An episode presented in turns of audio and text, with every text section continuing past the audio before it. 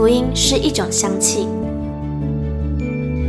看不见、摸不着，却在行过死荫幽谷之地时，迎来阵阵清香气息。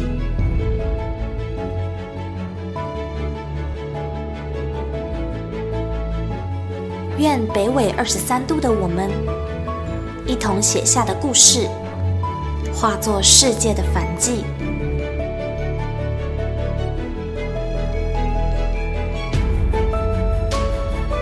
邀请您与我们一同将这香气献上给那坐在至高宝座上的君王。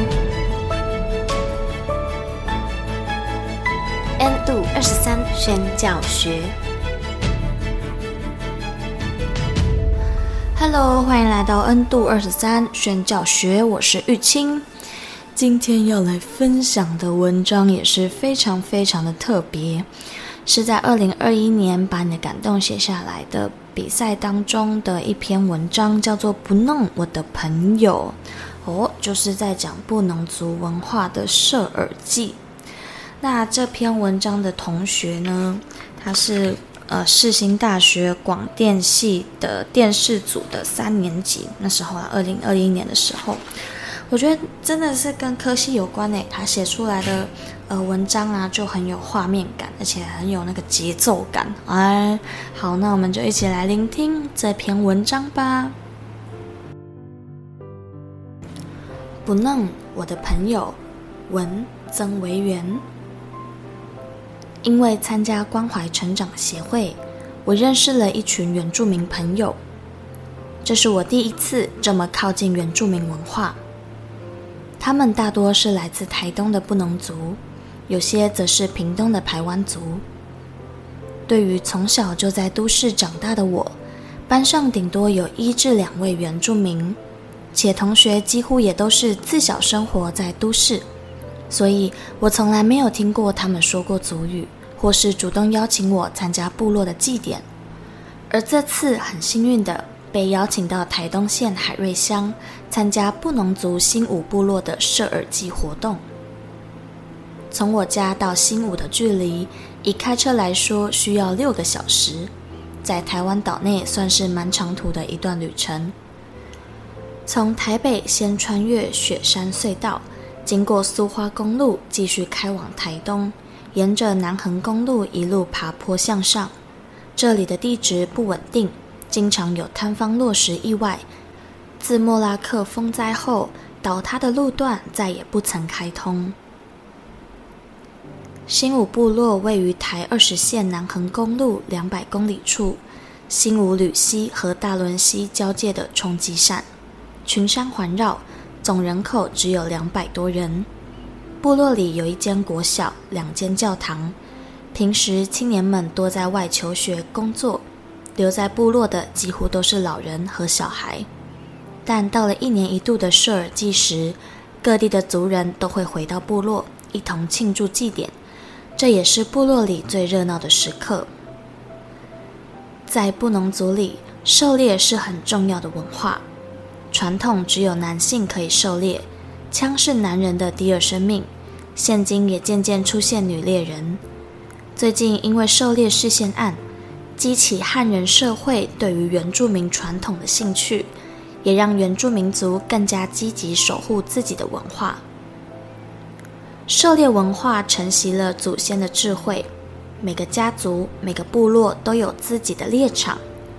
在狩猎之前，会先向祖灵祈祷，以小米酒来进行简单的仪式。对于布农族人而言，猎到的猎物都是祖灵赐予的。抱着谦卑及祈求的心态进入猎场。我的好朋友也是名猎人，因为在摄耳祭时，各家要上缴猎到的山肉，所以在祭典前两周，他几乎天天打猎。这次他特别带我去河边的猎场，路不好走，他一手拨开路上的树枝，一手还要扶着随时都快跌倒的我。部落的猎场在大仑溪旁，靠近河岸旁，竖立着一个大大的拱门，写着“新武吕溪鱼类保护区”。他无奈地笑着说：“山里的动物，溪里的生物，凡是看得到的，只有人类不是保育类动物。近年来，环保意识抬头，政府为了确保稀有动物的生存，纷纷设立了动物保护区，但也大大限制了原住民对于传统生活方式的活动范围。环境保育最大的敌人是商业型活动的滥杀滥捕，在原住民文化中，猎物仅供祭典使用，或是在部落内的日常饮食自用，并没有涉及到资本主义的商业交易。甚至猎捕到的动物，也是以自己能承担多少、能背负多少，则猎捕多少为上限。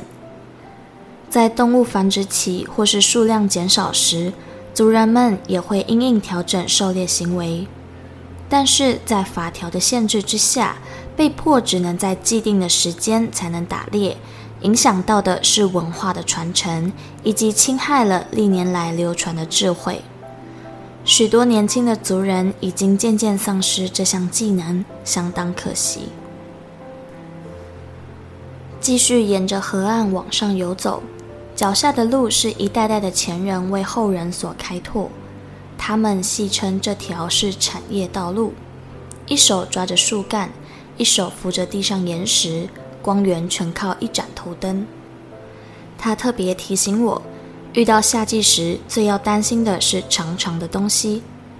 我一开始还不懂他的意思，结果他突然从自制的刀鞘中拔出短刀，迅雷不及掩耳，脚下一条细细的龟壳花立刻被他斩首。他说：“现在不杀死他，就等于是害到别人。”前进时一刻都不得松懈。到了稍微比较平顺的小径，他开始寻找猎物，靠着头灯往深山里望。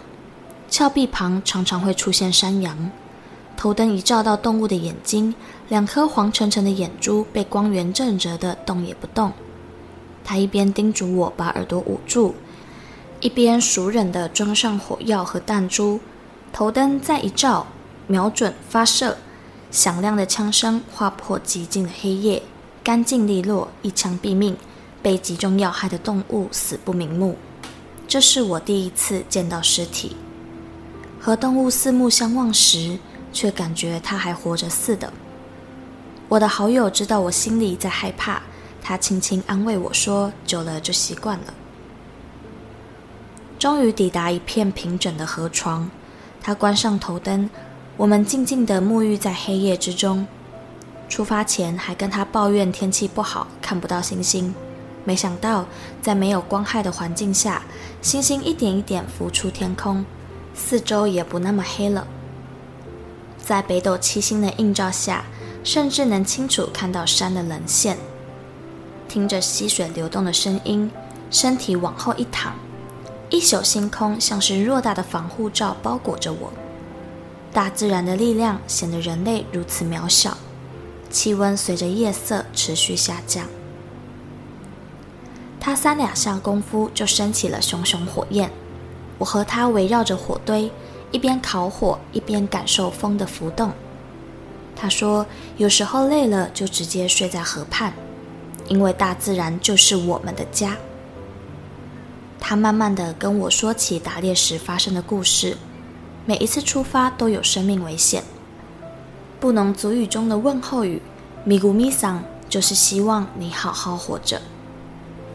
射耳剂的耳是指水鹿的耳朵，因为体积小，所以射中的猎人便能获得无上荣耀。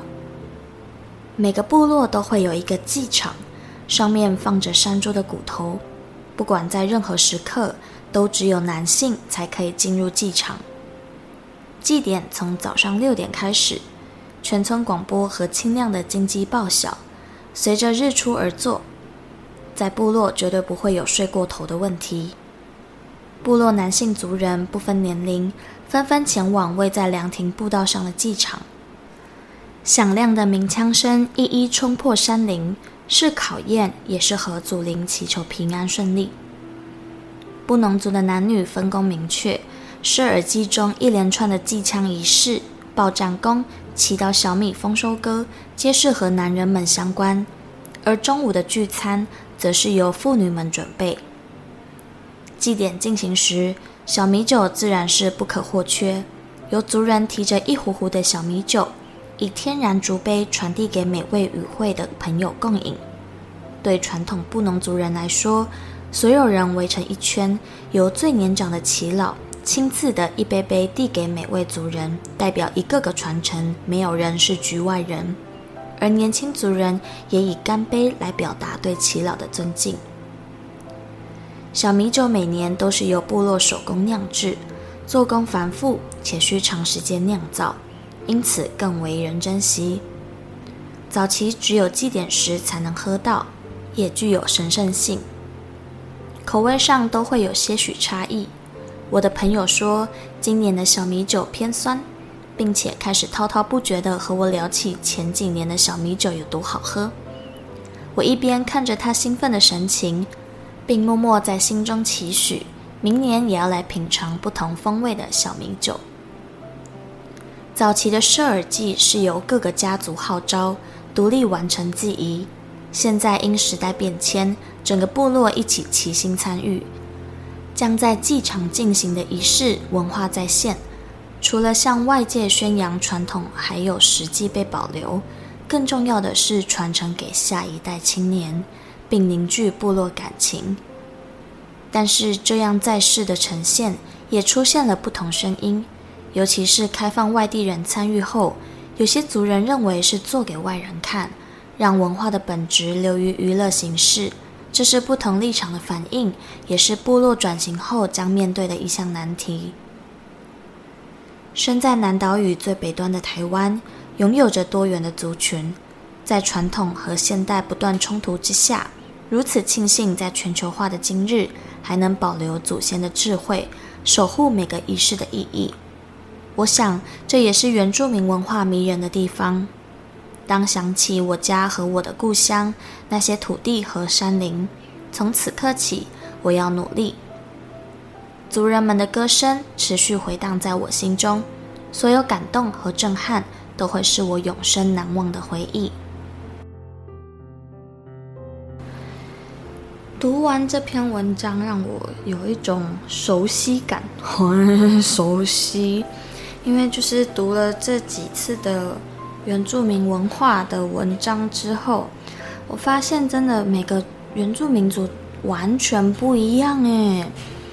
真的是要常常接触才会发现其中的奥秘之处。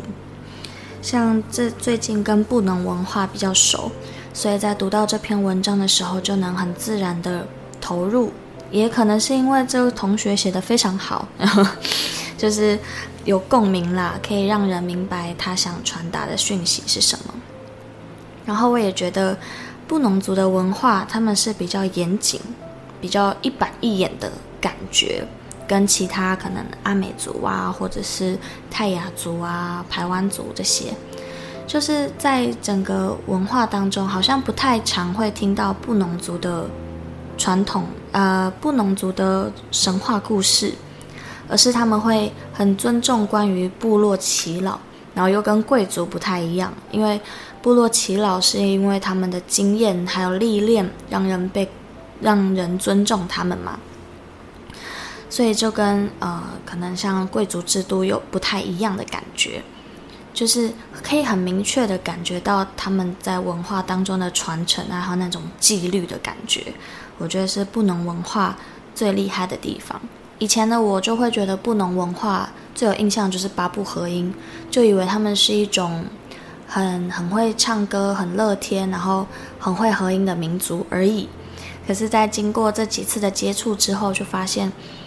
其实也是透过这种看起来好像很轻松的表现方式，因为我觉得唱歌算是轻松的事情吧。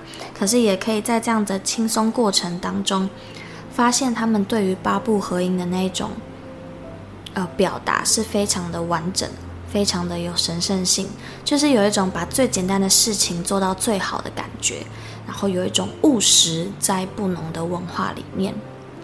嗯，就觉得布农族的人真的是很会亲手做事情的感觉，就是从跟他们的接触，还有这几次的文化参访下来的总结啦。嗯，也可能是因为我对其他的原住民族没有那么熟，那就期待接下来我也可以到不同的部落当中去探访，然后去观察他们。好，那也就祝福所有听到这集 podcast 的人们，我们也可以找寻自身的文化，不论我们是汉人、闽南人、客家人，或是我们其实是华侨，或是我们就是原住民，或是还有哪一种，或是我们是新住民。我们都可以在，嗯，我们的生活、我们的家庭里面找到我们的根。嗯，好，那我们就下集见喽，大家拜拜。